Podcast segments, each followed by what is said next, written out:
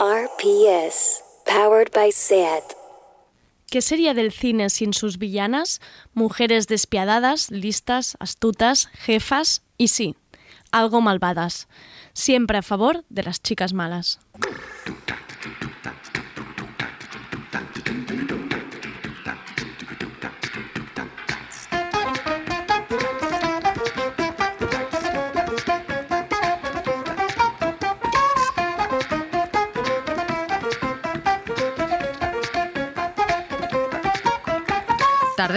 Con Andrea Gómez.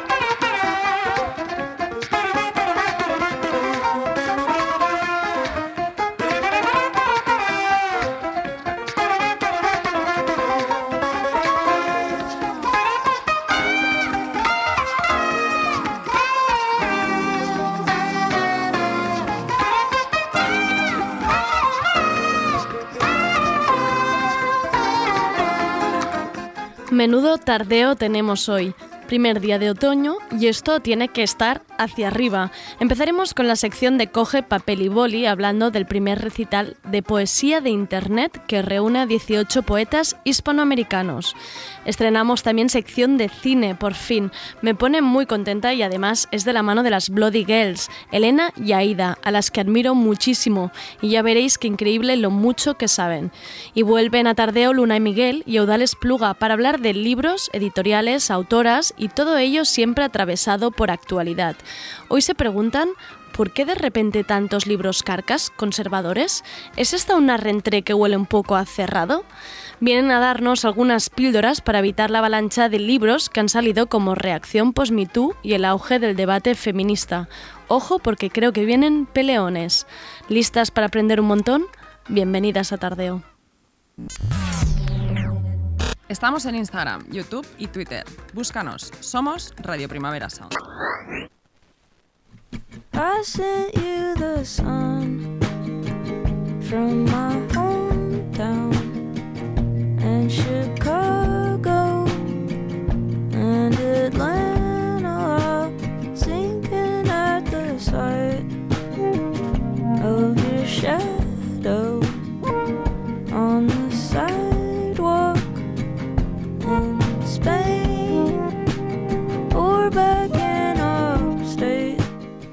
A principios de septiembre, Hannah Reid, detrás del proyecto musical Lomelda, publicaba su nuevo álbum Hannah. Esta canción que escuchamos es Hannah Sun y me ha parecido el mejor tema para este primer martes de otoño.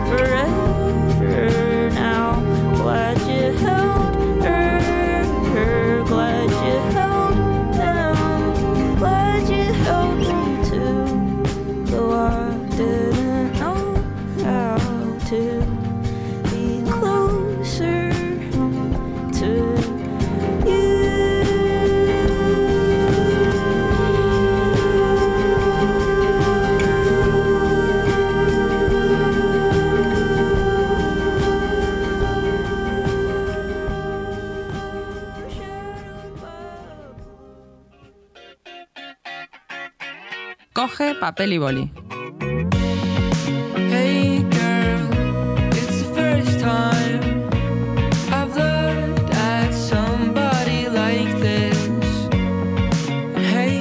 Pues sí, ya podéis ir cogiendo el boli que tenemos un nuevo evento que apuntar.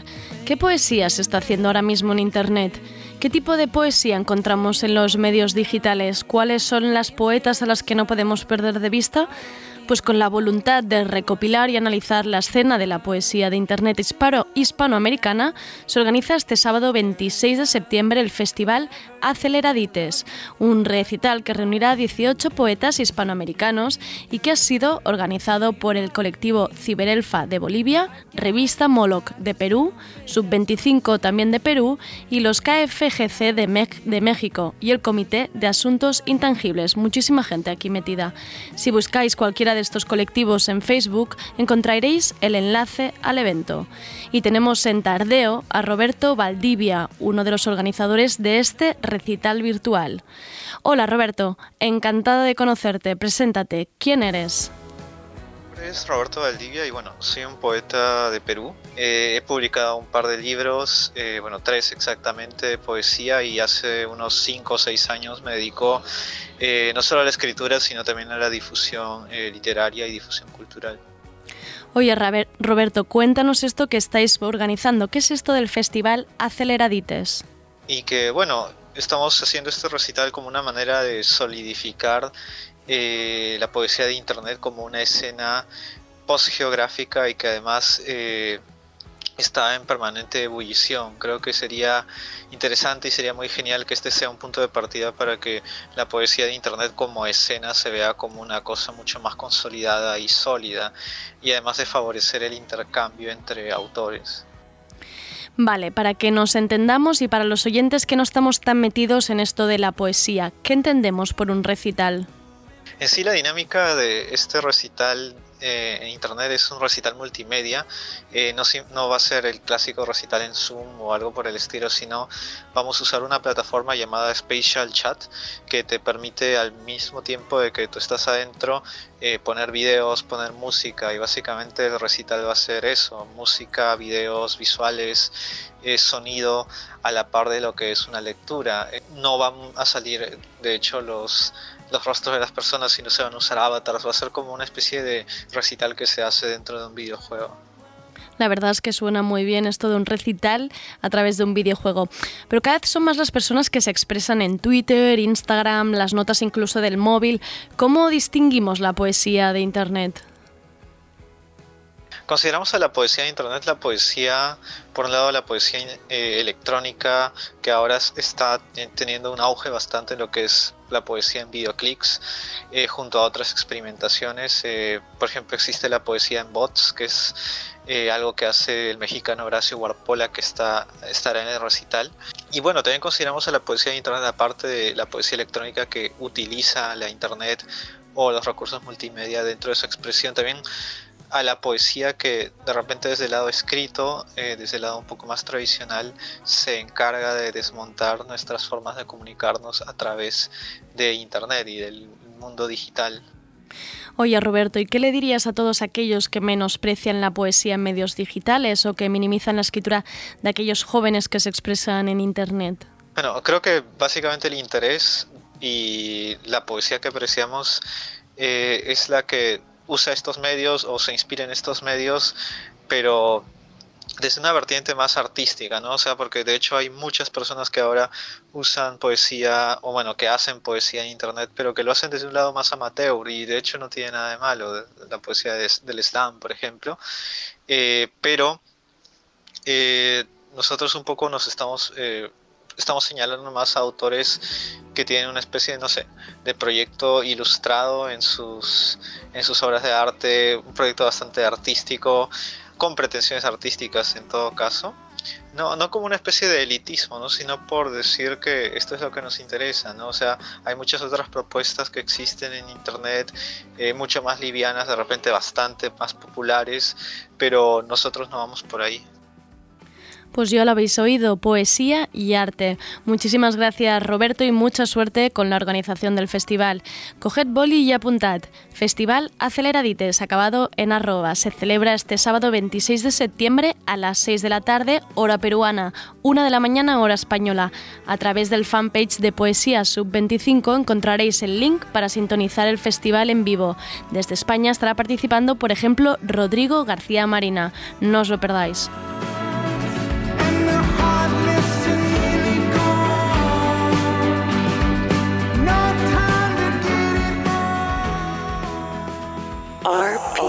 Yes. Líbrame de la violencia y las rotondas.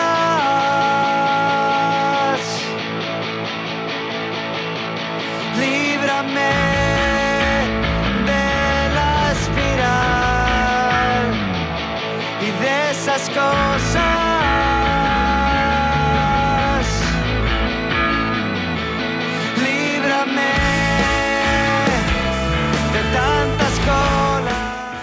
Por supuesto, son nueva Vulcano y no podía dejar pasar otro día sin hablar de su nuevo álbum Ensayo, el quinto álbum de su carrera, uno de los grupos más queridos de Barcelona. Y aquí están con estas nuevas letras para dejarnos un poco torcidos. En mi corazón la que se titula Mercurio retrógrado, pero os dejo con esta, Las Rotondas.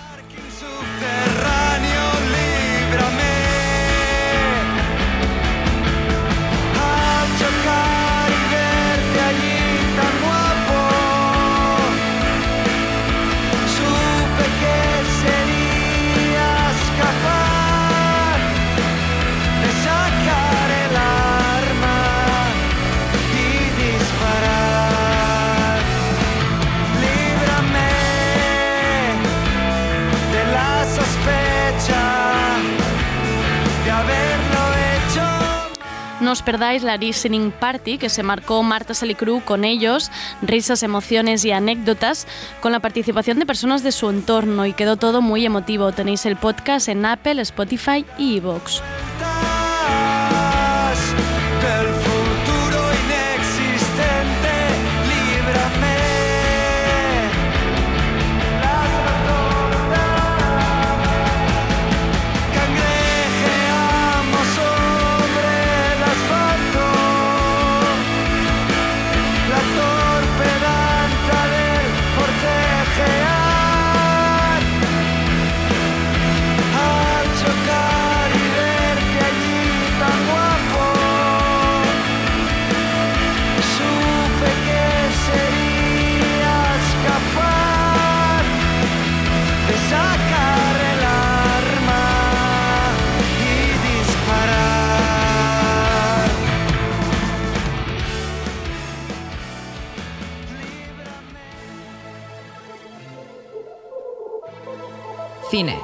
Las Bloody Girls.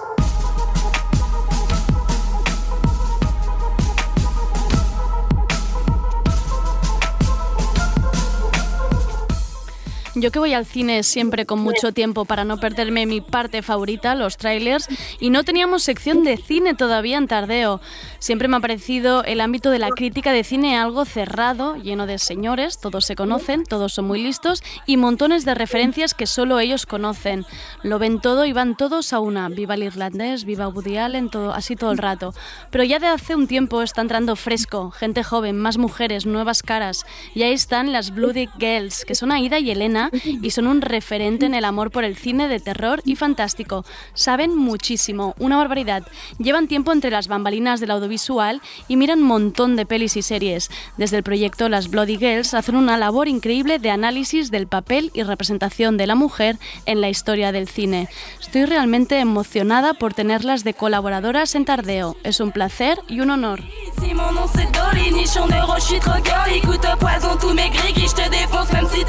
mon cœur toco c'est pas cochon, ça t'enfonce toujours dans mon lit Les mecs et moi ça fait zéro, chante plus pas égal, ouais love me On veut pas faire du porno mais on te baise avec un god me Si je dis langue tu penses qu'uni, quand je dis en tas tu penses money Je préfère la coke en 1000 grammes plutôt qu'un bisou Que no las seguís en Twitter todavía ni en Instagram, por favor, id buscándolas ya. Por las Bloody Girls las encontraréis súper fácil. Si tenéis además la plataforma Filmin, encontraréis sus películas favoritas. ¿Sabes el típico día de no sé qué ver? Pues ahí tenéis las favoritas de las Bloody. Esta sección se podría haber llamado también Coge papel y boli, porque yo estoy preparadísima para apuntar todas sus recomendaciones y su saber. Bienvenidas a la sección de cine de Tardeo. Hola Ida, hola nena, qué nervios. No, Hola, no sé si estoy yo más nerviosa que vosotras, de verdad. Me parece, me parece un día No muy creo. fuerte. que Lo dudamos harto. Sí. que Eso sea posible. Estamos como en un terremoto de nervios. Eh, est- estoy, estoy, no, de verdad os lo digo, eh, estoy emocionada de que esto esté sucediendo, de verdad. Muchas gracias. Nosotras también.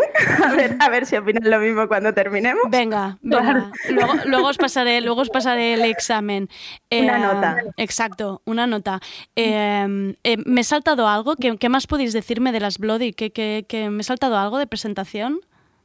No, no, si ya has dicho mucho más de lo que esperábamos. En realidad, nos has dejado muy bien. Yo no añadiría nada. Os he vendido bien, ¿no? Pero es que era verdad, es que es todo verdad. Y la gente que se vaya a filming, que son maravilla las pelis que habéis recomendado ahí, las favoritas de las Bloody Girls. Sí, sí, hay joyitas ahí. Hay, mucha, pelis. hay mucha joyita. Eh, um, oye, ¿de qué me vais a hablar hoy? Primer día, ¿con qué abrís sección? Pues hoy un poco en nuestra línea de Bloody Girls vamos a hablar de malas. ¡Ay, Pongo! Es ella. Es esa mujer demonio.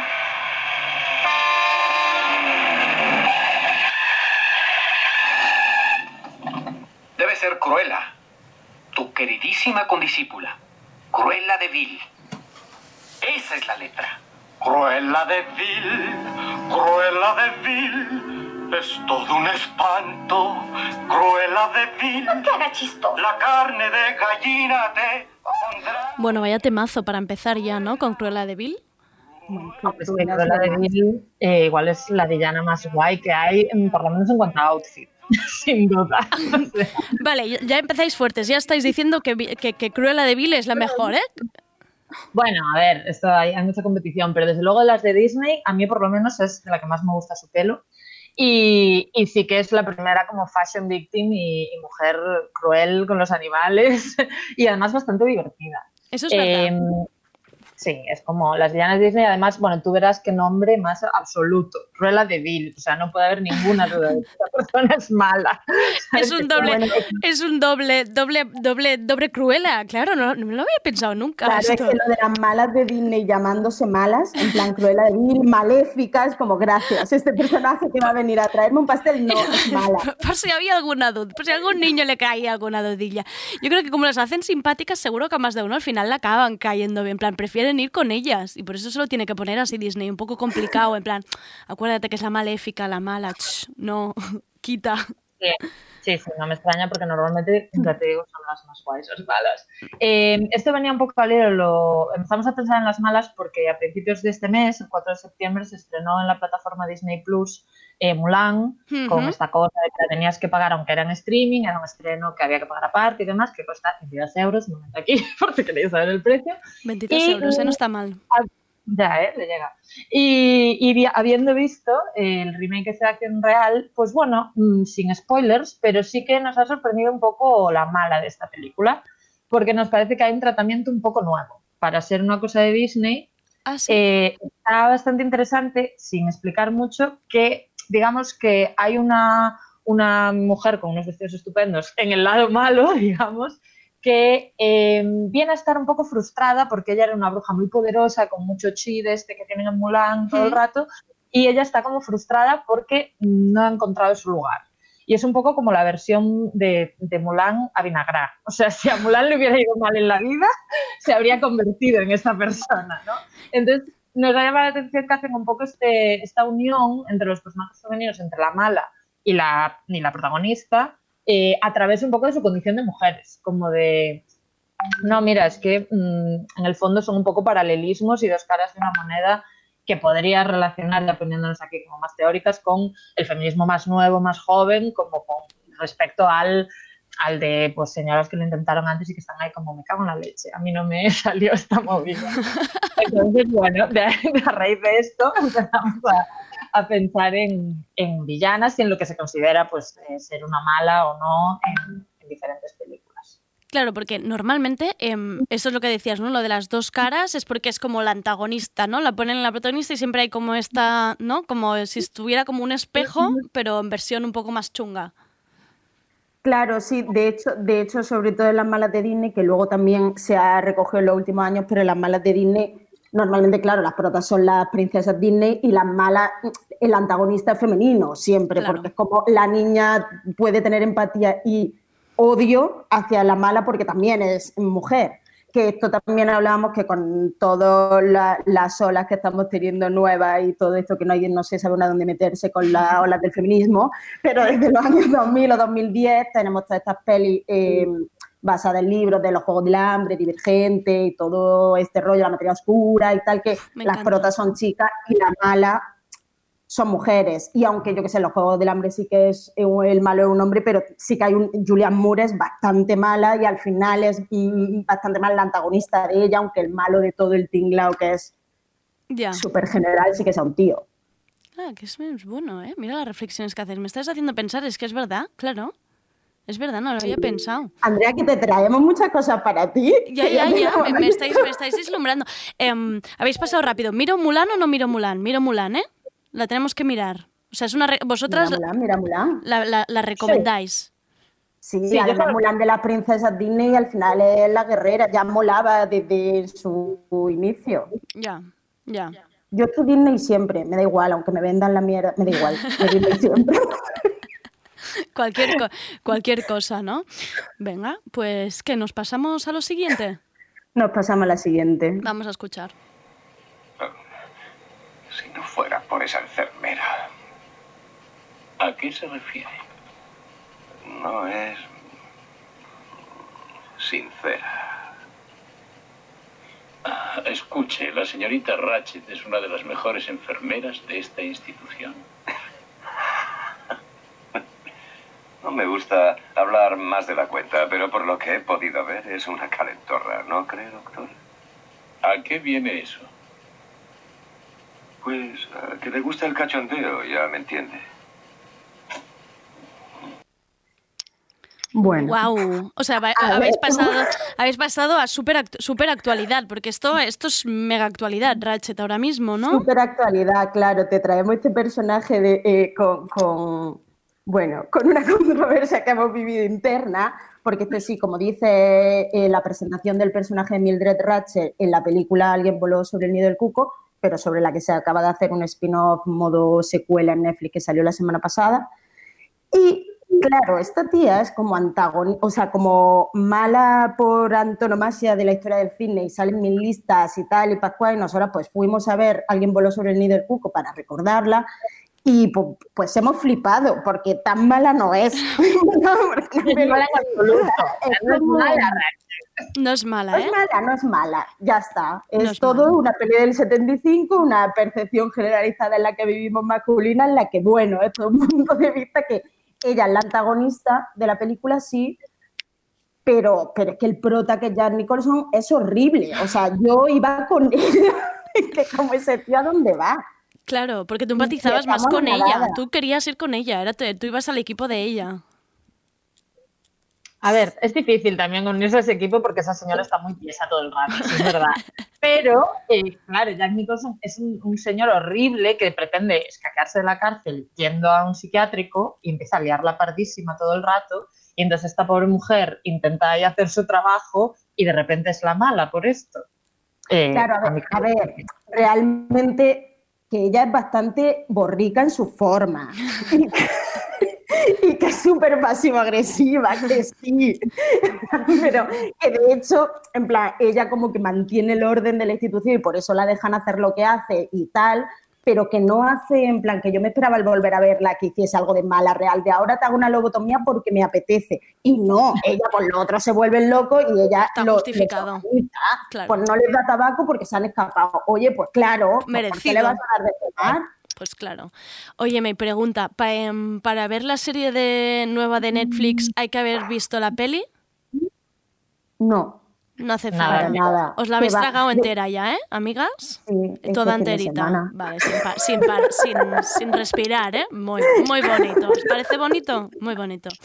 Preciosa, es muy bonita, bonita es, ¿eh? Bonita. Yo he visto el primer capítulo. Bonita de ver es. Os quería preguntar, porque yo también tengo que decir, esto ya, eh, en esta sección os lo voy a avisar. Va a haber una alertita, una campanita, que esto me vais a tener que avisar. Cuando una cosa de mucho miedo, me, me Ah. hacéis un aviso, porque es que yo soy una cagada, pero una cagada monumental. Entonces yo os iba a preguntar, Rachel, ¿qué tal? Pero me vi el primer capítulo y oye, la mar de bien, tampoco no... Sí, ¿No? sí, es como muy melodrama el asunto, con sus trajes y sus colores. Muy bonito todo eso.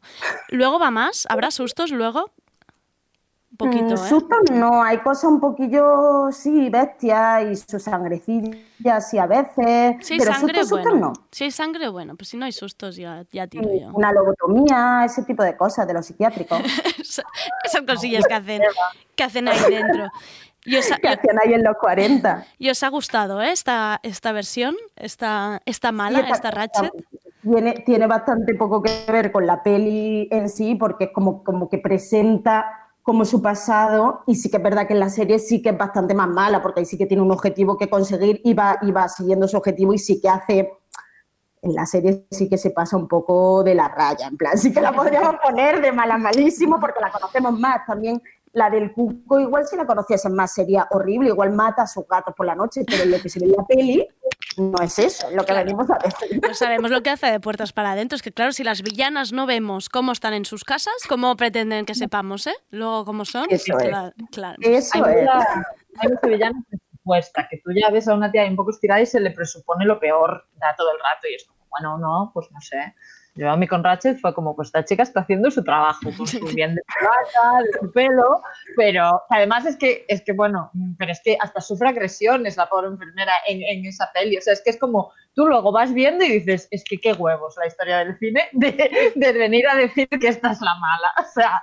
Claro, y de hecho que huevo que se nos pasaba decir esto Andrea muy rápido, o sea, Andrea, perdón, Elena muy rápido, que en el, en el, en el corte que hemos puesto hay un momento que él dice como, va, menuda calentorra. Sí, sí. Y eso en la peli, en plan, en, en el- la versión original dice como, como rigged eh, game, que es como que eh, juega, mm, que hace el juego sucio. Ya.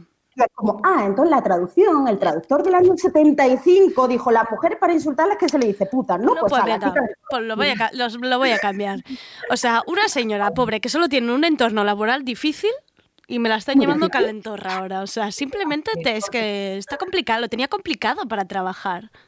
Sí, muy era- complicado. era- Al final se tiene que poner como al, al- al nivel de, de algunos tíos y meterse como en todo, o sea, para mantener el sistema, que esto nos lleva al siguiente corte. Vamos a escuchar el siguiente corte. Quiero tu colaboración, Tess. Agradeceré tus ideas y recompensaré el trabajo duro. Mi equipo es una calle de doble dirección. ¿Me he expresado con claridad? Sí, Catherine. Bueno. Wow, es que estas voces además, de sí, Ca- sí, Catherine. Claro, claro. No todo el doblaje de armas de mujer, o sea, se merece un comentario aparte que no tenemos hoy. Pero Melanie pasa toda esta película hablando muy sexy. O sea, como Susurrándote, ¿no? Todo el rato. Porque a ver lo que te piensa que son las armas de mujer. Claro, claro, claro. De hecho, hay una escena, bueno, ahora entramos a la manga, pero hay una escena gloriosa en la que ella, para hacer de su propia secretaria, pone como, voz nasal, habla de no sé qué, no sé cuánto, y luego como, hola, soy no sé qué, no sé cuánto. Es como el clásico de, claro, las jefas hablan como así y las secretarias hablan nasal. Bueno, pues esto es al principio de Armas de Mujer, que es cuando pues ahí llega Tess, que es eh, Melanie Griffith, al entorno este como de yuppies en Nueva Ujú. York, a intentar abrirse camino y tal. La pobre muchacha, ya sabemos a esta altura de la película que se quiere formar y quiere llegar a ser ejecutiva, y llega ahí a las órdenes de ser secretaria de Sigourney Weaver, Catherine, que pues es una niña rica que, sí que trabajará, pero vamos, que ya era más rica de, para empezar. Entonces, todo esto que le hice aquí al principio de la calle de doble dirección, luego es un poquito más delicado. La película es para verla también desde la hora porque es del 88 y claro, ahí hay una colisión de mundos de los feminismos también de las horas que no se sabe nunca cuál es, pero que, que se te va la pinza porque está como de entrada, es como que Sigourney Weaver es la, la mentora o debería ser la mentora, debería ser como lo que quiere ser Melanie Griffith eh, en un futuro, pero luego la cosa se va complicando porque Melanie Griffith también, hay que decir que otra que va de buena pero es un poquillo mala, empieza a cañar ahí, a hacer, terce- a hacer tejemanejes para mm, adueñarse un poco de- del asunto. Entonces, claro, ahí hay un, un cruce ¿no? en el que en ese momento se retrata la lucha entre estas dos mujeres en un sistema absolutamente como del individualismo capitalista más extremo. Ya. Entonces se mezclan muchas cosas. O sea, que vista desde hoy hay casi más una cosa de clase y de, y de, lo que, de cómo funciona el propio sistema corporativo que no, o sea, que evidentemente hay una cuestión feminista o de mujeres, porque son mujeres las protagonistas, pero tela. Que luego habría que ver si toda esa trama, si el jefe no llega a ser una mujer, no hay película, porque se asumiría que un jefe capullo, pues sería un jefe capullo, como cualquier otro, ¿sabes? Claro, Pero claro, claro, qué bueno. En esa época cogen y hacen, pues venga, la pelea de gatas, ¿sabes? En plan de... Claro, las míticas ejecutivas agresivas, que es mucho más en femenino ese nombre, porque al final el otro puede ser un ejecutivo, como Dios manda. Claro, Y ya está. claro. Normal. Y tú, si quieres serlo, pues eres mala. Mala diciéndole cómo vestir, ¿no? Exacto, cómo Claro. comportarse, cómo vestir, qué hacer, qué... Vale, sí, vale. sí, de hecho hay, hay un momento muy, bueno, en una entrevista que me vi de Sigourney Weaver hablando de esta peli, que dice en plan, ah, sí, me interesaba interpretar a Catherine porque, bueno, es una de estas mujeres que no sé por qué todas nos estamos empeñando en ser, ¿sabes? Como ese espíritu de esta época de, eh, claro, que era en este momento como de, no, mm, lo que hay que hacer es llegar a los puestos eh, de, de la estructura, digamos, que existe y tener los valores masculinos por antonomasia, ¿no? De ser agresivas, ser, pues, trepas y ser lo que haga falta ser. Claro. Qué bueno, claro, en ese momento era, te querías ver ahí y ahora te parece como en plan, pero qué es, pero qué es esto que hacen, ¿no? ¿Para qué, para qué luchan? Vale. Efectivamente. Ha, envejeci- envejecido, ha envejecido regular, un poco, podemos decir. A ver, como, como estudio, o sea, como verla ahora para echarte los manos a la cabeza está divertida. está en Harrison Ford el medio, todos los típicos de la época, bueno, los, las lacas. Las la- los cardados, los carda- ese cardado increíble, ¿no? Que llevaba ahí una cosa, un flequillaco hacia arriba, increíble. Eso, eso es para verlo también ahora. Sí, sí. Venga. Claro que al final. Pasamos a la siguiente, igual No, sí, ¿no? ¿qué ibas a decir? Pues, no, aporta. ¿Cómo vamos de tiempo? Entonces, eh, no, que, que por esta también teníamos una como así un poco a- al lado de, de- de la del Diablo Viste de Prada, Mm, como de que al principio sí que la valoramos mucho como mala y luego era de como al final lo que tiene es como mucho más una crítica como esta de, de en un principio el personaje de Miranda es como la más que ser la mala de la película funciona como una mentora de Anne Hathaway y luego al final está en un mundo que aunque esté trabajando en el nivel de los hombres y siendo una ejecutiva igual que los hombres y no sé qué, no deja de ser un mundo femenino y Anne Hathaway al final no le interesa este mundo porque no le interesa, pero no te- o sea, Claro. queda claro también dentro de la peli que Miranda ha sufrido bastante o también la han pisoteado para llegar hasta donde está. Claro, es más casi como una crítica al propio mundo de la moda, ¿no? Como la superficialidad. Claro, sí, pero que luego se- también se queda como de, este es un personaje de mala, malísima, porque mira qué mal se comporta y al final como lo que le puede sacar de mala no deja de ser comportamientos que se lo ve a los tíos y mira qué crack el del lobo de Wall Street. Ya, claro, es que es verdad. Luego hay otra crítica subyacente en esa peli a través de los vestidos, que son Bueno. todo el rato y que creo que es una crítica. Una crítica que solo, que solo lleva por bandera Elena. Vale, está, aquí hay división de las Bloody. Perfecto, primero. moda de los 2000, ¿qué era eso? Muy fuerte, muy fuerte. em, No, es que sigue en shock desde que la vio. Sí, todavía no me hermana más o menos lo nombra. cada cierto tiempo lo, me- lo- lo mete ahí. Vamos a escuchar las- el Vale. siguiente audio. Vamos. ¿Por qué llevas el pelo así? ¿Te queda más sexy peinado hacia atrás? Katie, ¿quieres decirle que le queda más sexy hacia atrás? Regina me restregaba a Aaron a propósito. Yo sabía cómo se arreglaba eso en el mundo animal.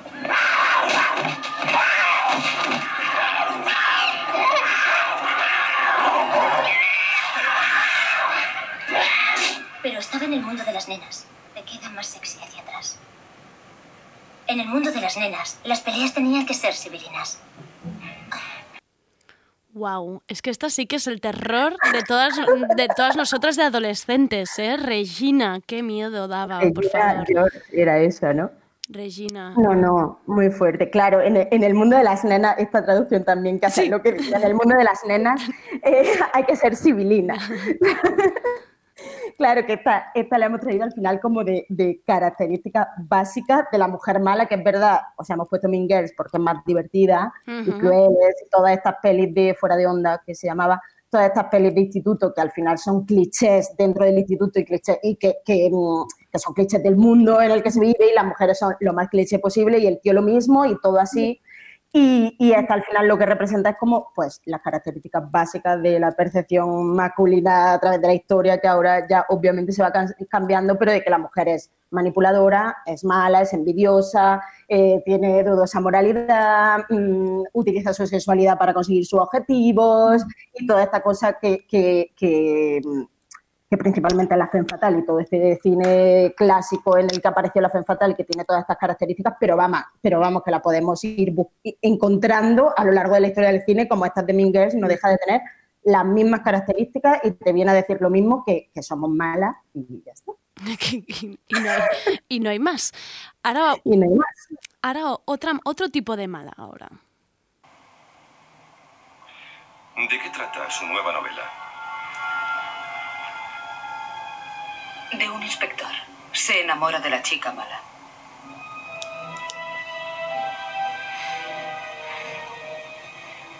¿Y luego qué ocurre? Ella lo mata.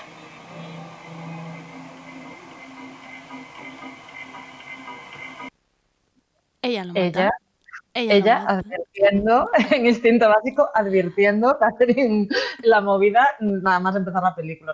bueno, Esto va a ir de esto, esto, esto va a ir así. lo que va a pasar. Instinto pues, básico, ¿eh? Qué maravilla, por favor.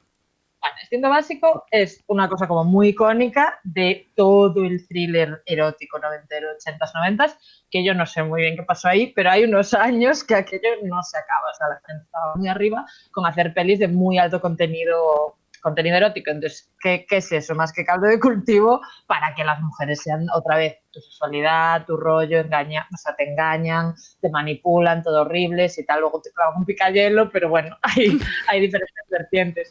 Que si te hago una denuncia falsa y te hago ahí un- una trampa, que hay pelis que llegan incluso eso, más a mediados de los 90, o básicamente destruyo tu hogar o, o lo que pueda. O- otra iconiquísima de esta época, obviamente, es Atracción Fatal con, con Glenn Close, nuestra mala favorita ya de antes, de, de los que son dálmatas, eh, pues volviéndose loquísima.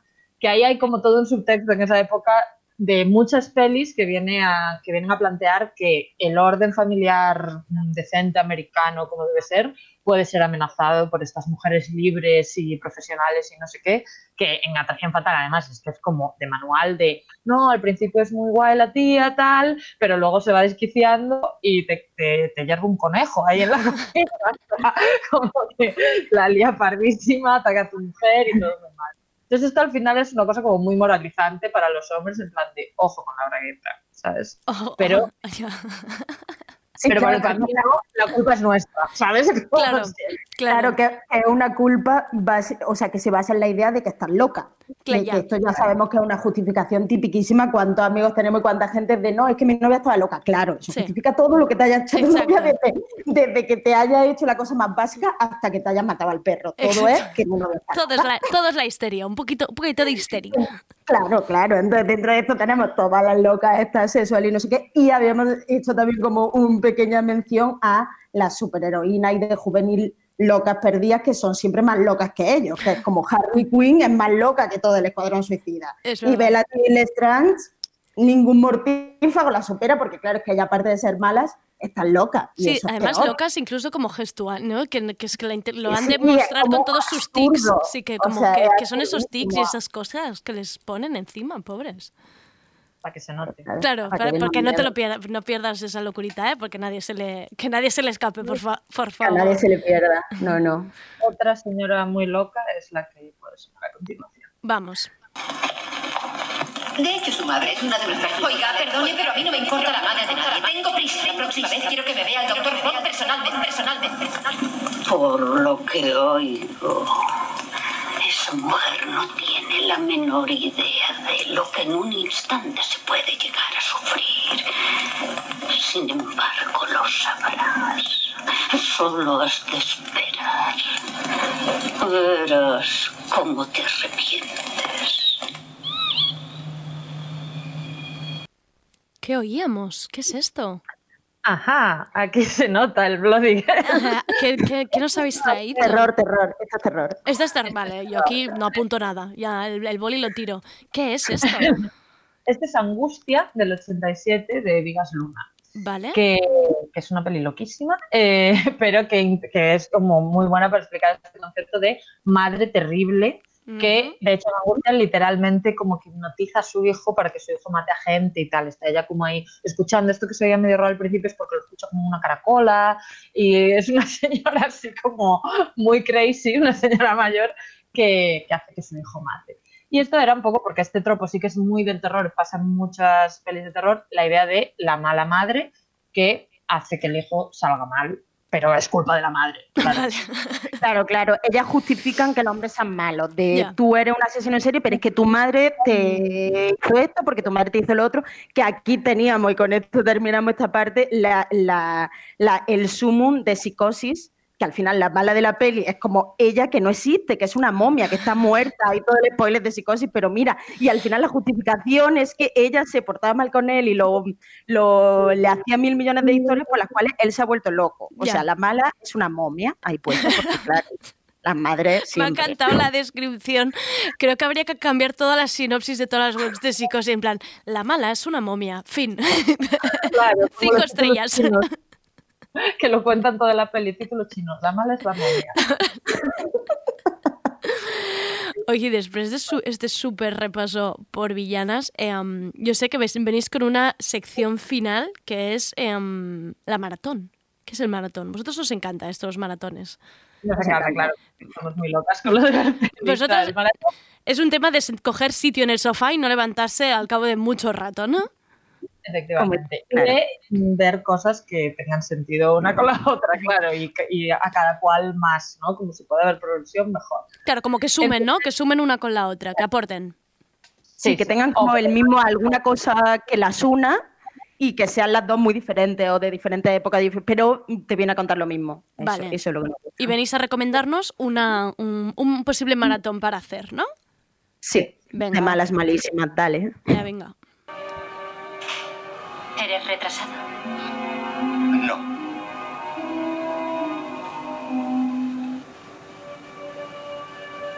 ¿Te ha gustado mirarme?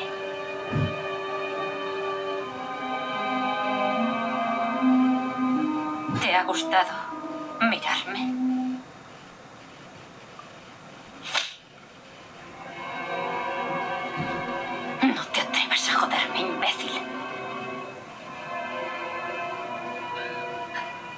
Mi versión de los hechos será mejor que la tuya. ¿Qué hemos escuchado? Dios, primera peli. ¿Cuál es la primera peli recomendada? La mano que me hace la cuna. Vale, atención, ¿por qué recomendáis esta? Porque es estupenda. Porque No hay está más. En esta, exacto, está en este, en este ámbito un poco que hablábamos de los 90, del 92, que estaba la gente muy loca con estas cosas de la ruptura de la familia.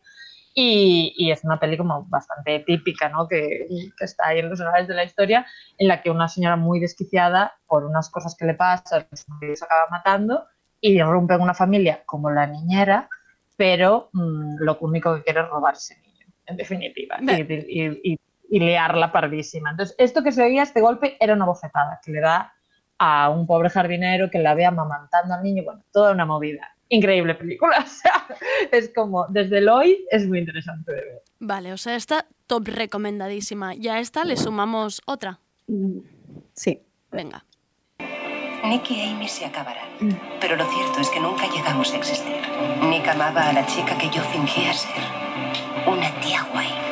Los hombres siempre dicen eso, ¿verdad? Es su cumplido definitorio. Es una tía guay. Una tía guay está buena. Una tía guay traga. Una tía guay es divertida.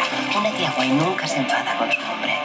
Solo sonríe de una forma cariñosa y mortificada. Y luego prepara la boca para ser follada.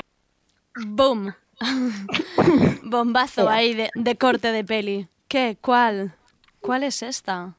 Esta, esta es Amazing Amy, perdida, de David Fincher, pero ella es Amazing Amy, que es como mala, esta sí que es mala, nuestra mala favorita ever. Claro, te voy a decir, pero es que es una mala por- guay. Es que es una mala muy guay. Una mala muy guay. Claro, aquí evidentemente ya mm, el spoiler que se da ya todo, o sea, es como esta desaparece, acusan al marido y luego todo eh, se lo había inventado ella por diferentes motivos que tiene. Y claro, esta peli no, nos gusta mucho, así como para acabar, como que ella es muy mala y muy manipuladora de, ¿vale? Una mala, llegando a hacer cosas como acusarlo a él de mm, violencia, mm, o sea, de abuso físico, psicológico, tal, que estas son cosas que de una peli de 2014 y que siempre nos gusta hablar de que post-Me Too esta peli sería bastante complicado de, de hablar de eso. De, de hablar que la tía se está ¿sabes? Las míticas, Claro, el 1% de acusaciones falsas, ¿sabes? Entonces, pero nos encanta porque es de la escritora Gillian Flynn siempre es como que ella quiere escribir personajes de mujeres malas de verdad, que no tengan ningún motivo, sino que sean malas porque nosotras también podemos ser malas.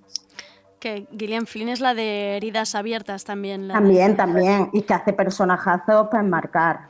¿Tenéis controladas dónde podemos ver esta maratón, dónde encontramos la peli? Porque la de Congel diría que está en HBO. En Netflix. En Netflix es. En Netflix seguro, no sé si está en algún sitio más. Vale, ¿y la de la mano que mece la cuna?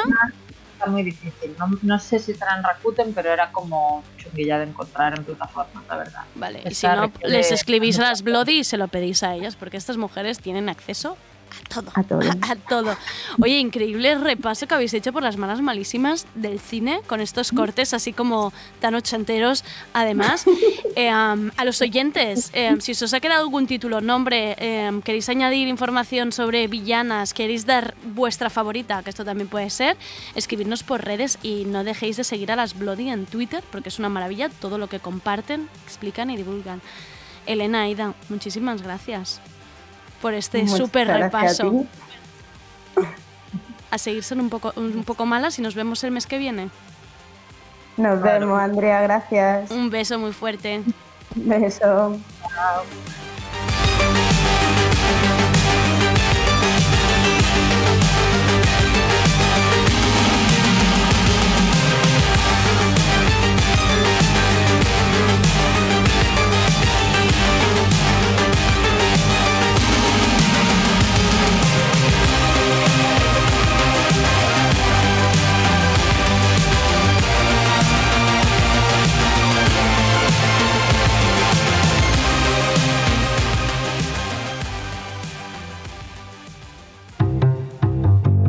Tardeo, porque no se puede saber de todo.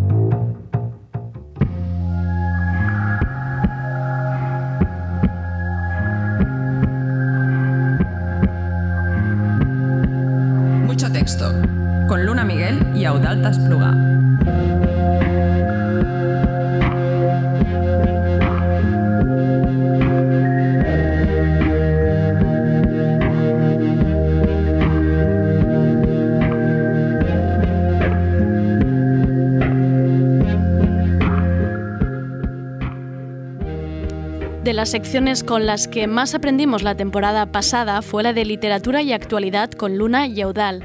Aprender nivel que yo que no callo nunca, estoy toda la sección con la boca abierta sin decir palabra. Vuelve en esta nueva temporada con el mejor nombre de sección, mucho texto.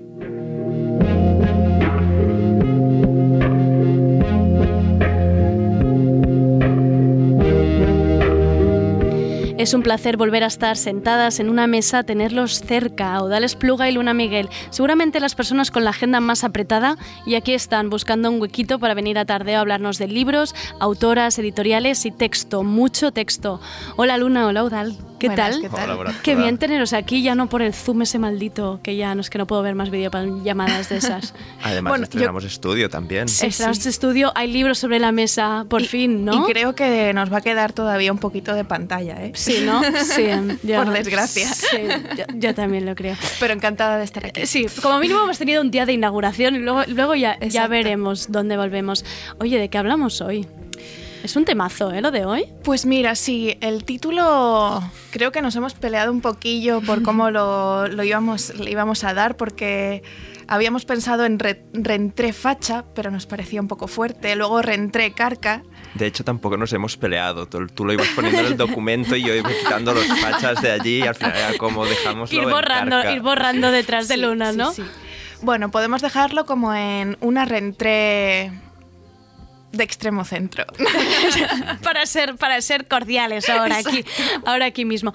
Que huele a cerrado, podemos decirlo un poquito. Que huele Sí. a anticuillo un pelín. Sí, antes hacía un repaso de las reentrés de otros países y me daba cuenta de que justo este año en España somos el país donde, por ejemplo, menos, eh, menos autores jóvenes han publicado en esta reentré. En Francia que hay un, creo que se llama Premio a la Primera Novela y Premio de la Vocación y un montón de premios así a, a gente joven, eh, de repente como que, como que me fijaba en que hay muchas más apuestas por gente con voces diferentes que lo que, aquí, que, lo que ha habido aquí este año, ¿no?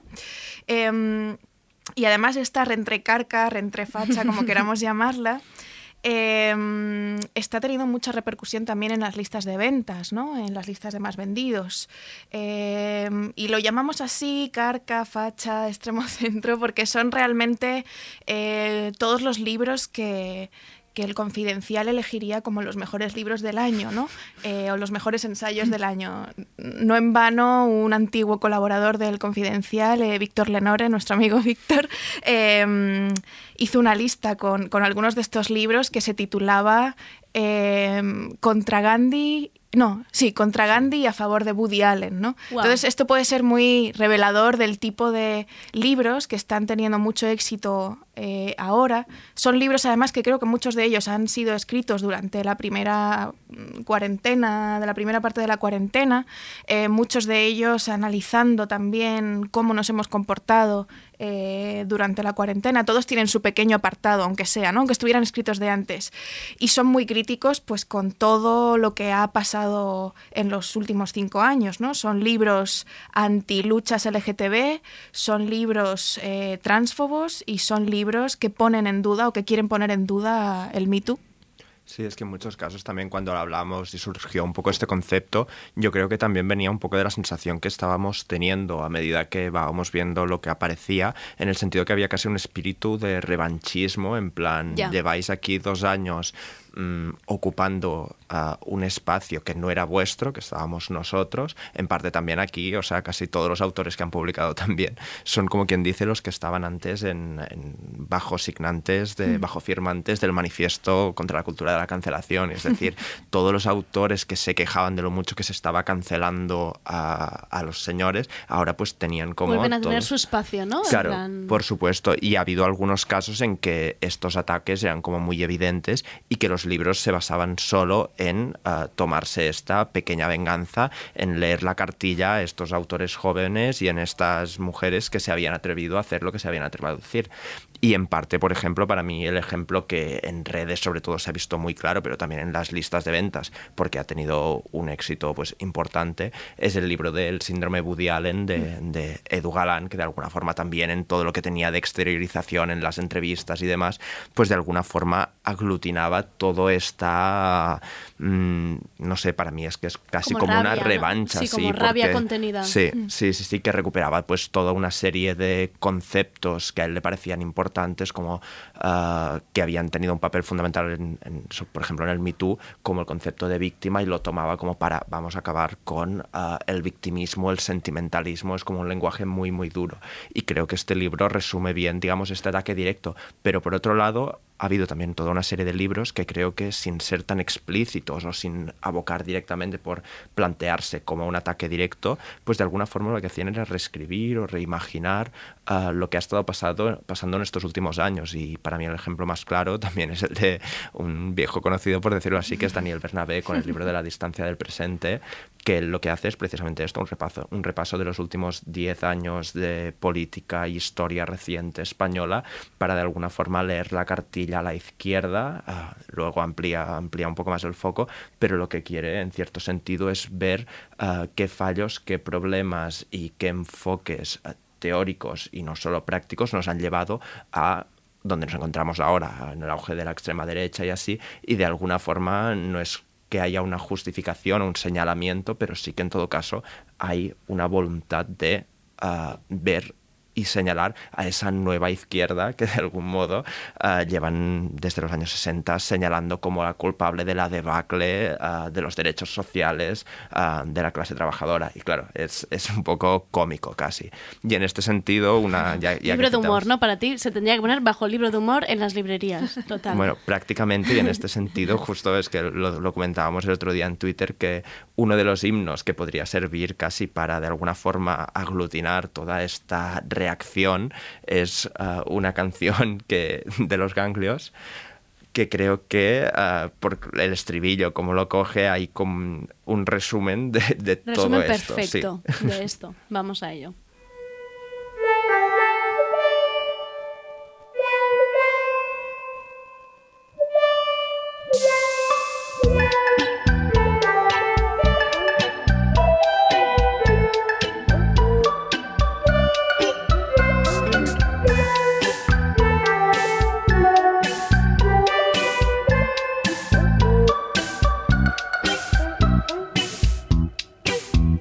Muchacho tenía su peinado en aquel bienio 2014-2015, pero fueron envejeciendo con el paso del tiempo y empezaron a hacer reuniones nostálgicas. Portaban cabezas calvas de piel brillante y bebían más vino que agua. Recordaban episodios violentos de su juventud, hazañas virriosas, porque en el fondo eran todos unos cagones. No eran fachas ni eran rojos, eran calvos, eran calvos. No eran fachas ni eran rojos, eran calvos, eran calvos. Ahí queda, ahí queda el mensaje. Eh, Ahí quedado en el aire. He querido no introducir mucho Ya, para, en plan, eh, ya está. que- cualquier que- lectura que era la- demasiada explícita. Que pillen las sutilezas que se han dejado ir aquí, nosotros no vamos, no vamos a explicar más. Oye, y aparte de coger este espacio, esta gente que. Estos, estas personas, ¿solo tenemos a carcas? ¿Solo huele a naftalina aquí? No, no, no, por suerte, por suerte no. Eh, es cierto que, que además de ser una rentré un poco elevada, con la edad elevada, de ser un poco fachilla a veces eh, y calva, eh, también hay mucho tío. Mucho texto y mucho tío, ¿no? Eh, pero por suerte también entre los tíos eh, tenemos a aliades, por así Y aire, decirlo. y aire fresco también. Exacto, exacto, exacto. Eh, tenemos, por ejemplo, bueno, he traído, eh, quería mencionar a tres chicos, ya que siempre hablamos de libros de chicas, que es lo que vamos a hacer a, A partir de ahora. Eh, quería traer a tres chicos que son amigos de la casa, que son amigos eh, cercanos y que son, eh, bueno, que, que forman parte de, de todo esto. Eh, Rubén Serrano, por supuesto, que hoy justo sale a la venta su No estamos tan bien en temas de hoy que, mm, que precisamente lo que él hace como, como hombre y como hombre blanco y como hombre cisgénero es eh, dejar espacio a los, a otros para que hablen. Eh, es un libro de entrevistas, el subtítulo es Nacer, crecer y vivir fuera de la norma en España y os podéis imaginar, bueno, ahí hay un montón de, de historias de personas eh, trans, de personas LGTB, de, de distintos lugares del, del país eh, que, charlan con Rubén y que cuentan que a pesar de, de toda esta bueno, de, de toda esta falsa teoría de que de que es el mejor momento eh, para, para ser diferente, tal vez sea mentira, ¿no? Eh, tal vez sea mentira, incluso tal vez eh, la diferencia, el mismo concepto de diferencia sea, eh, sea tramposo, ¿no? Luego- es duro, ¿no? Imagino, es un libro duro, ¿no? De leer un es, poco. es un libro duro y además empieza, un segundo, empieza de una manera muy, muy bonita. Eh, no sé si mi historia es importante. Esa fue la frase que más veces oí de las personas con las que me senté a hablar para construir este libro. ¿no? Eh, vivir en un país eh, o en una sociedad en la que nos creemos que no importamos, eso es terrorífico. ¿no? Y entonces eh, un libro como el suyo está, está bueno, creo que va, que va a llamar mucho la atención y del que se va a hablar mucho.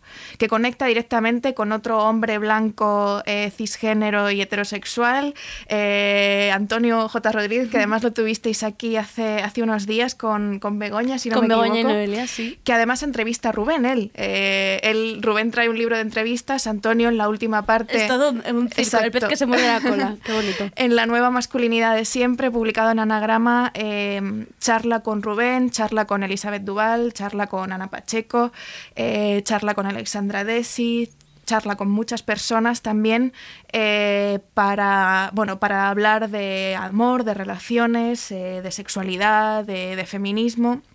Eh, y, era, y era otro de los aliados que queríamos traer, que además también conecta con la editorial Anagrama, que acaba de darle el premio eh, de ensayo a Paul Luque con Las cosas como son, que pe- pensábamos que venía bien para este trío de, de nombres de chicos, eh, de chicos blancos que escriben desde, desde la postura de aliado, porque él, eh, Paul Luque, tiene un análisis muy pertinente y muy chulo eh, de Lolita de Nabokov, eh, que ha sido creo, el libro, junto, junto al caso de Woody Allen, el de Lolita de Nabokov, es el que más eh, coge la, la derecha y los carcas y los calvos para intentar, eh, intentar vendernos que el feminismo o que, o que otras eh, sensibilidades están intentando cargarse el arte, están intentando cargarse la literatura y son ellos los que se han inventado que el feminismo destruiría obras como Lolita, ¿no? Y él muy, de una manera muy eh, inteligente analiza por qué, por qué estas lecturas eh, de Lolita son equivocadas. Sí, porque además en el caso de Luque creo que es muy muy interesante porque lo hace desde no desde una lectura social o sociológica o incluso periodística, sino que lo hace desde dentro de la crítica literaria y filosófica también para plantearse un poco porque parte de la crítica que se hace al feminismo cuando con casos como el de Lolita o con el de Woody Allen es la acusación de puritanismo, estáis haciendo una lectura moralista, no se puede hacer nada, etcétera, etcétera. Y en cierto modo él retoma este hilo, pero para llevarlo al campo de la crítica literaria y plantearse hasta qué punto es legítimo y es interesante hacer una crítica moral uh, en literatura. Y él lo aplica al caso de Lolita, pero lo aplica a, a, muchos casos más y una de las distinciones más chulas que creo que hace en el libro es entre imaginación y fantasía. Uh -huh. Y él lo que viene a decir es que, en cierto modo, la imaginación, cuando es literaria, cuando es esta capacidad para crear mundos, lo que hace es abrir al lector a la alteridad y, bueno, y al propio escritor, a la alteridad, a lo diferente, a encuentros con cosas que de algún modo pues te obligan a abrirte tus expectativas, tus horizontes y de alguna forma te obligan a encontrarte con una cosa que tú no estás dispuesta a aceptar, o a lo mejor sí, pero que en todo caso te crea una tensión o una violencia. Y él lo contrapone a la fantasía en el sentido de que la fantasía es algo mmm, que es blanco o negro, que está pre preestablecido, que de alguna forma te retorna una imagen uh, idéntica de ti mismo, que te, te, da más seguridad, te tranquiliza más. Y, de, y para ver un ejemplo como muy claro de cómo la fantasía lo que hace es imponer una imagen autocreada sobre la realidad, él utiliza a una autora que a mí me gusta mucho y que no dejo de recomendar, que es Iris Murdoch, porque toma la novela El mar y el mar y su personaje protagonista, que es Charles Arrowby, que es, bueno, es un dramaturgo muy exitoso, un intelectual que ya muy mayor, que ha decidido retirarse en una casa al lado del mar y allí pues hace como un repaso a su vida y mientras está en la casa pues se da cuenta que en el pueblo uh, vive también una vieja amante, su primer amor. Y en su primer encuentro con ella, ella le cuenta que no está muy bien con su marido, bueno, le deja caer algo y él ya se crea la fantasía de que ella sigue enamorada de él. Y a partir de aquí lo que hace él es cogerla, en, Uh, pasan muchas más cosas, la novela tiene 800 páginas, pero, pero lo que hace es encerrarla. Mucho texto. En, mucho texto. La encierra en casa y la, la, secuestra porque cree que ella está enamorada y la secuestra hasta que se dé cuenta de que efectivamente está enamorada de él. Y de alguna forma esta misma imagen también es lo que traslada a, a la lectura de Lolita y de Nabokov, en el sentido que hace una contraposición que creo que es muy bonita entre que uh, Lolita, la novela escrita por Nabokov, es un acto de uh, imaginación, porque tú como lector te obliga a encontrarte con una imagen horrible que te obliga a plantearte muchas cosas y por lo tanto es moralmente productiva. Mientras que por otro lado, uh, uh, Humbert Humbert, el protagonista, es alguien que está uh, imponiendo una fantasía sobre Lolita, es decir, la encierra en la imagen de una ninfula y la obliga a ser algo que ella no es y por lo tanto le puede ejercer violencia. Y creo que el contraste va muy bien y creo que es una forma diferente pero muy interesante de abordar también estos debates y de salir simplemente del síndrome Woody Allen. Qué bueno, y esta es Las cosas como son y otras fantasías de, de Paulo, que yo ya vi que Eudal hacía una oda de amor hacia este libro en Twitter y yo fui corriendo a apuntármelo muy rápido. Eh, tenemos más antídotos literarios de estos que habéis traído para combatir Exacto. a los Eh, calvos. y ya pasamos a, a, la sección de escritoras, que es la que, lo que realmente nos gusta a nosotros. Eh, conectando precisamente con esa lectura de Lolita, porque de la novela que os traigo yo, que es de Vanessa Springora, El consentimiento, publicada en Lumen, hace lleva una semana a la venta. Eh, en casi todos los titulares y reseñas que están saliendo en España se habla de habla la verdadera Lolita, por fin la verdadera Lolita Lo da visto, su sí. punto de vista, por fin eh, la, la, el ataque al pedófilo, ¿no? Porque ella, lo que cuenta, ella es una editora muy reconocida en Francia que de repente eh, pone en jaque el año pasado, en la rentrée del año pasado en Francia, pone en jaque a toda la intelectualidad eh, francesa, em, desvelando esta historia de cómo ella a los 14 años empieza una, una historia, ella lo cuenta así, de amor con eh, Gabriel Masneff, eh, que él tenía casi eh, 40 y muchos, ¿no? Me, me parece. Eh, Me suena que eran como 36 cinco- años mayor 36. que ella. 36 años mayor No que mal. ella era. Y entonces ella cuenta cómo a la salida del instituto este señor iba a buscarla eh, a una edad a la que ya ni siquiera tus padres van a buscarte los sitios, pues un señor de la edad de sus padres iba a buscarla y se la llevaba al hotel y allí eh, pasaban eh, el día leyendo, hablando de libros, haciendo el amor y ella no era la única, ¿no? Él de hecho se hizo muy famoso por un libro en el que contaba... mm, no sé si se titulaba Menores de 16 o, o- o los de 16. Sí, que esconderse no se escondía, vamos. No, no, no, no se escondía y de hecho hace poco eh, veía un vídeo de un programa literario eh, también- en el que él vi. mismo contaba ¿no? sus experiencias sexuales con menores de edad y hablaba de cómo las respetaba cómo las respetaba y cómo él era eh, monógamo con estas mujeres, que no nos fuéramos a pensar, ¿no? Que encima no las trataba bien, ¿no? Al contrario, ¿no? Él, él como que defendía esto. E incluso se le llegó a, hacer un manifiesto de intelectuales eh, franceses, firmado incluso por eh, Simone de Beauvoir y otros, eh, donde defendían que a esos hombres que, que se acostaban con eh, chicas, eh, chicos jóvenes, eh, si ellos lo consentían, ¿no? Es decir, había como un, un límite ahí muy, eh, muy raro y muy eh, eh, del, del que luego muchos de esos intelectuales que firmaron se han ido disculpando, además, y sobre todo ahora, cuando Gabriel Masnev pues, ha salido como personaje, él es G, G punto en esta, en esta novela.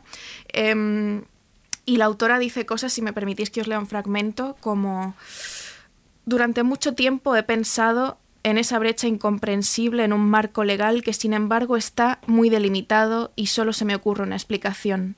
Si las relaciones sexuales entre un adulto y un menor de 15 años son ilegales, ¿por qué esa tolerancia cuando son obra del representante de una élite, un fotógrafo, un escritor, un cineasta o un pintor? Se supone que el artista pertenece a una casta aparte, que es un ser con virtudes superiores al que concedemos la omnipotencia, sin más contrapartida que producir una obra original y subversiva, una especie de aristócrata con privilegios excepcionales ante, el cual nuestro juicio, en un estado de ciega estupefacción, debe hacerse a un lado. Cualquier otra persona que publicara, por ejemplo, en las redes sociales la descripción de sus relaciones con un adolescente filipino o se jactara de su colección de amantes de 14 años tendría que vérselas con la justicia y se le consideraría de inmediato un delincuente. Aparte de en los artistas, solo hemos visto semejante impunidad en los curas. ¿La literatura lo disculpa todo? Wow, wow. Fuertecito este. Como antídoto no está mal este. Exacto. Como antídoto es doble. Venga, ahí llevas. Yo el que traigo también es muy muy potente, que es un libro que se llama La vida secreta de los extremistas, que es de Julia Epner, que en este caso sí que es una autora nacida en Viena muy joven, creo que es del 91, o sea, tiene 28, 29 años, que ella es una investigación- investigadora especializada en terrorismo y extremismo, que trabaja para, si no me equivoco, para una institución pública de la Unión Europea y durante los últimos, creo que dos años, se ha dedicado, ah, a partir de su trabajo, a infiltrarse en grupos ah, de extremistas, ya sean pues grupos cercanos de reclutamiento del ISIS, pero también y especialmente en grupos neonazis, grupos de, de extrema derecha en general. Estuvo en el, en el grupo que gestó ah, la marcha de Charlottesville y todo lo que ocurrió ah, después.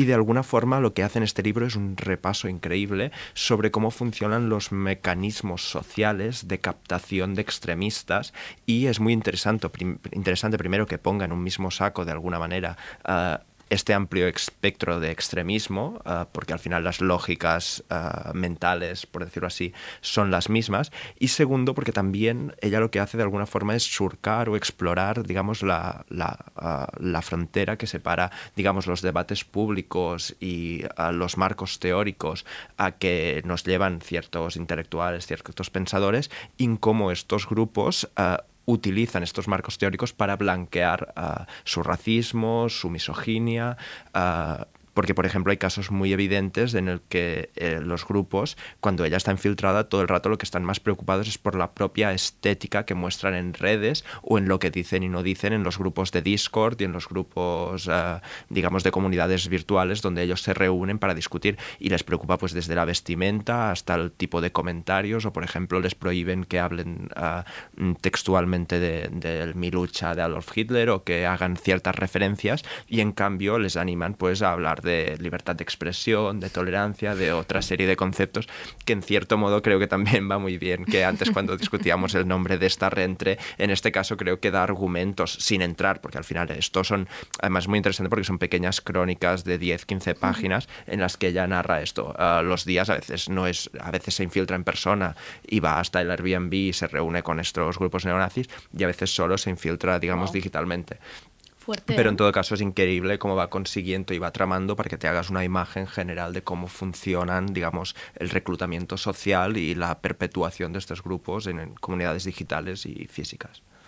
Entre, entre miedo y admiración, ¿no? A la vez es como... Sí, sí, también es como que es increíble la capacidad que ella, tiene ella para hablar idiomas, uh, imitar acentos, uh, replicar lógicas de pensamiento para que no le pillen, porque en claro. muchos casos tiene que pasar como un montón de pruebas claro. de iniciación para que le acepten o le comuniquen nada uh, cuando tiene que ir a una manifestación, claro. cuando, con quién puede reunirse, pero en todo caso su trabajo es muy, muy, muy interesante. Wow. Um, última recomendación, ¿vamos? Venga. Um, otra chica del 91, y otra chica que ha sufrido precisamente todos esos ataques eh, de la extrema derecha, en este caso italiana, eh, porque ella es eh, una autora de Catania, Sicilia. Gracias a ella descubrí lo que significa Troya en, en, italiano, que es puta, porque le están llamando puta todo el rato. es una autora trans, de hecho su, su cómic que se acaba de publicar en la editorial Con Tinta Me Tienes se llama Mi adolescencia trans. Ella firma como Fumetti Bruti, pero se llama Josephine Joel Signorelli. Y... Y el cómic básicamente es, es, una historia súper tierna, eh, súper bonita, a pesar de esta violencia que ella recibe diariamente. Estéticamente me recuerda mucho al personaje de, creo que se llamaba Jules en, sí, en en Euforia. Jules, eh, ella también se, se, maquilla, se viste, a veces es como muy, muy angelical, a veces otras, otras no tanto, ¿no? Eh, pero, pero ella, aparte de ser un personaje increíble en redes sociales, eh, Fumetti Bruti, la podéis seguir, ha publicado este cómic en el que cuenta pues, su, su despertar sexual eh, y en el que cuenta cómo es pues eso, ser un adolescente trans en un pueblo en el que eh, no solo tienes que lidiar con la adolescencia, sino que tienes que lidiar también con, con tus cambios corporales, con, eh, con, tu cambio de mentalidad también, ¿no? con, con ese despertar también feminista y, por suerte ella encuentra ella encuentra al final tampoco quiero desvelar mucho pero encuentra un cariño y encuentra un amor eh, por parte de la gente que le rodea que hace que, que bueno que su experiencia sea eh, muy importante. Y es algo que dice Alana Portero en el prólogo que, que también es un prólogo alucinante Eudal, ¿me cuentas muy rápido tu última recomendación? Nada, yo llevaba uno que yo creo que puede servir para cerrar Venga. un poco, porque ya que habíamos abierto, o sea, como estos discursos también de la Rentrecar que se han de alguna forma dedicado a reinterpretar la historia reciente y basándose en la recuperación de una idea de la izquierda, mm, no sé si anticuada, quizás sí, uh, pero que en todo caso me parece que es muy sesgada, creo que es muy interesante un libro que ha publicado ahora Traficantes de Sueños, que es Reencantar el Mundo de Silvia Federici, porque ella precisamente frente a todos estos discursos uh, tan reductivos uh, y una interpretación tan pobre del marxismo, ella lo que hace es de alguna forma poner los trabajos reproductivos en el centro como la base sobre la cual se desarrolla el capitalismo contemporáneo, y no solo el contemporáneo, porque ella ha trabajado en muchos otros libros, digamos, cómo esta construcción uh, social se ha dado sobre uh, el trabajo reproductivo no pagado de las mujeres, básicamente, y de alguna forma aquí lo que pide es este llamamiento a reencantar el mundo, que es el concepto que toma de Max Weber en un sentido un poco libre, pero para venir a decir que uh, tenemos que mirar precisamente a estas políticas que lo que buscan es politizar espacios que típicamente han quedado excluidos y ella pone la contraposición claramente entre la fábrica y la cocina, es decir, mirar en estos otros espacios donde se da este trabajo reproductivo. Y creo que servía de algún, de algún modo para, frente a los discursos que quieren volver a lo de siempre, creo que ella plantea una alternativa que, bueno, no es una novedad, lleva muchos años trabajando en esto, pero bueno, ya que es novedad el libro, creo que es interesante también ponerlo sobre la mesa. Reencantar el mundo de Silvia Federici. Buenísimos los que habéis traído hoy. Eh, yo, eh, para el oyente tardeo que esté en casa, ya aviso que yo esta primera sección de la nueva temporada he estado con el Goodreads abierto porque a mí no me va a pillar ya más, en plan, luego, no. O sea, he ido apuntándolos todo tal cual, en plan, pa, pa, pa, pa, pa. Todo apuntadísimo. Si luego tenéis alguna duda, algún nombre que os ha quedado, alguna autora que no habéis apuntado, podéis preguntarnos por redes, a Luna Miguel, a Udales Pluga, a nosotros mismos y muchísimas gracias por venir, por Muchas inaugurar gracias. así esta temporada de mucho texto, con muchísimo texto, pero del que vale la pena. Claro que sí. Nos vemos el mes que viene. Y nosotros nos despedimos. Mañana volvemos. Gracias a David Camilleri por hacer de técnico. Soy Andrea Gómez. Gracias por escucharnos.